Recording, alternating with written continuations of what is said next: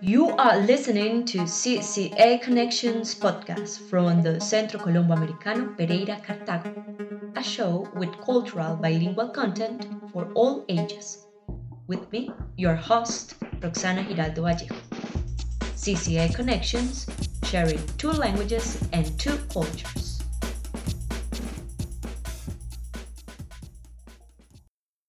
Sponsored by the U.S. Embassy and the State Department.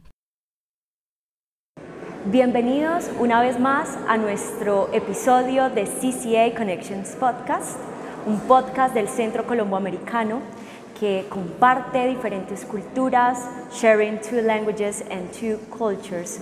Hoy tenemos un invitado muy especial, Alfonso Silva, más conocido como Silo, quien estará realizando su exposición artística en nuestra sala de exposiciones del Centro Colombo Americano Pereira. Bienvenido a nuestro podcast. Muchísimas gracias por hacerme participar en este espacio que no lo conocía, pero se me hace supremamente interesante.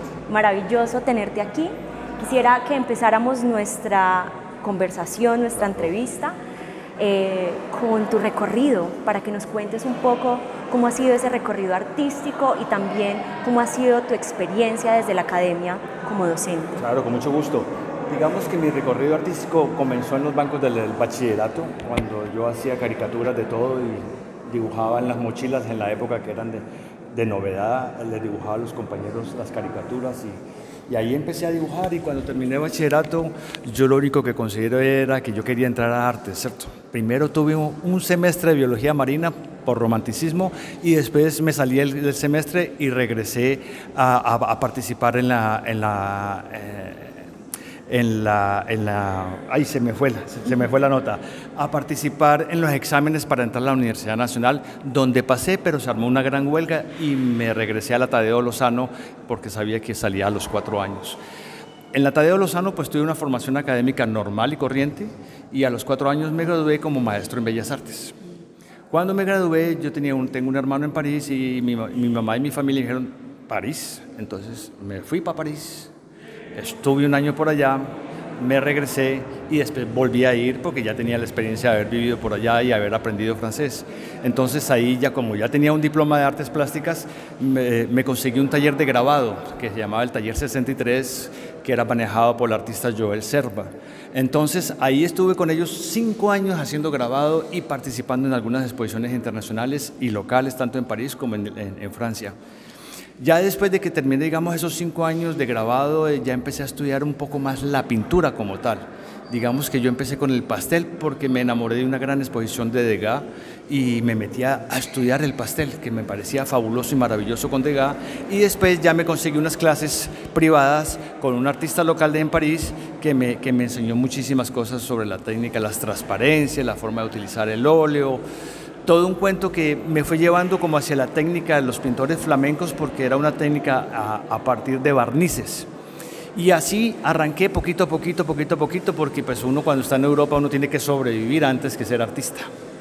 Entonces sobreviví, ya después me casé, tuve un hijo y ya después de muchos, casi 20 años en Francia, eh, me volví a casar y regresé aquí a Pereira conseguí puesto en la universidad como profesor catedrático, estuve 17 años en la Escuela de Artes y a partir de que el, momento en que yo llegué aquí a Pereira también monté mi taller, que se llama el taller de Silo, y doy clases de pintura, dibujo y de grabado, y digamos que ese ha sido mi recorrido artístico, ¿cierto? Y, bueno, aquí voy con esto, esto es un trabajo de unos uh, cuatro o cinco años, sobre todo en los paisajes, los dibujos fueron hechos durante la pandemia, y los dibujos negros, que son todos estos dibujos en carboncillo, también fueron parte de la pandemia.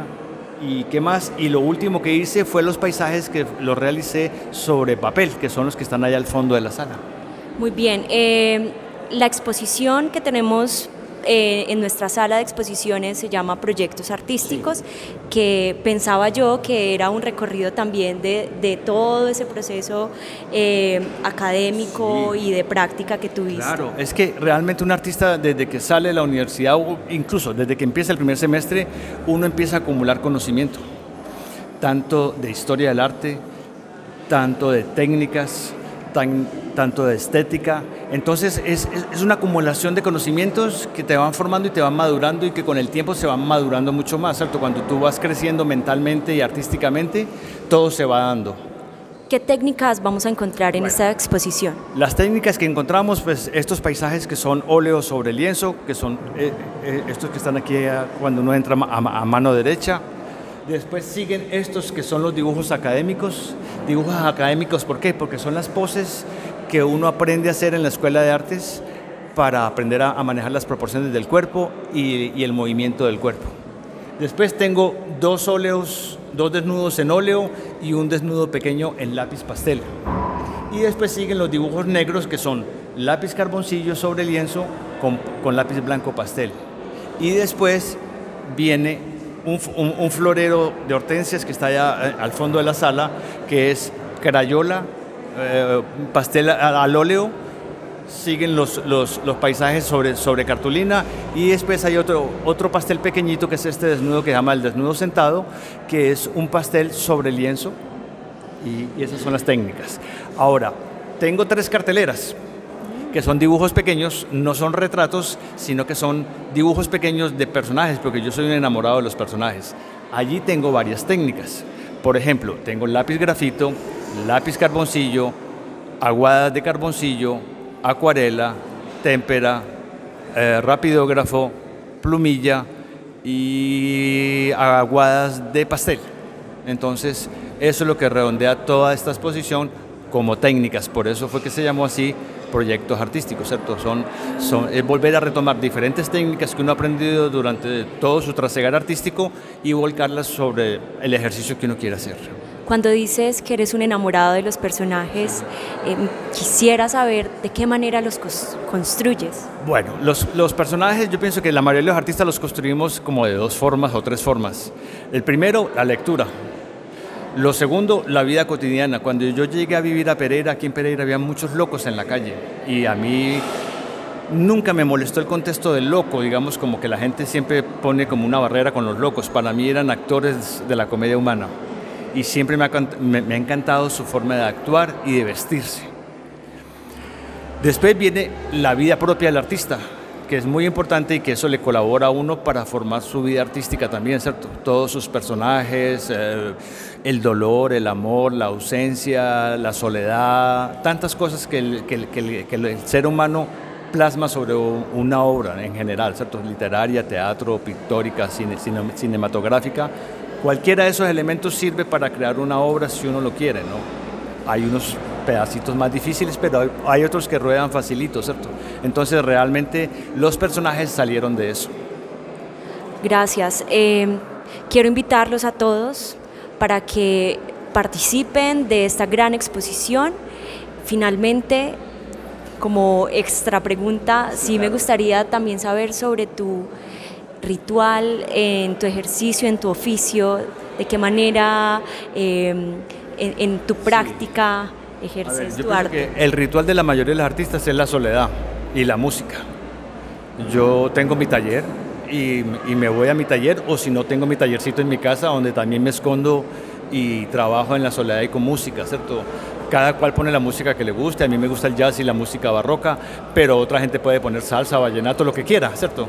Entonces eh, es como un ritual eso. Y lo otro que siempre hago como es que siempre me acompaño de un libro de arte. Lo vea o no lo vea, lo tengo al lado. Es algo como un apoyo emocional que no necesito abrirlo, pero si necesito abrirlo, ahí lo tengo. Invitemos a nuestros oyentes de CCA Connections a tu exposición. Bueno, yo quisiera invitarlos a todos a que conocieran esta exposición. Muchos me han conocido en otros ámbitos del arte, pero digamos que esta es 100% mía y yo pienso que quedó una, una, exposición muy bonita, muy interesante, que realmente les digo a todos, vengan a verla. Muchas gracias.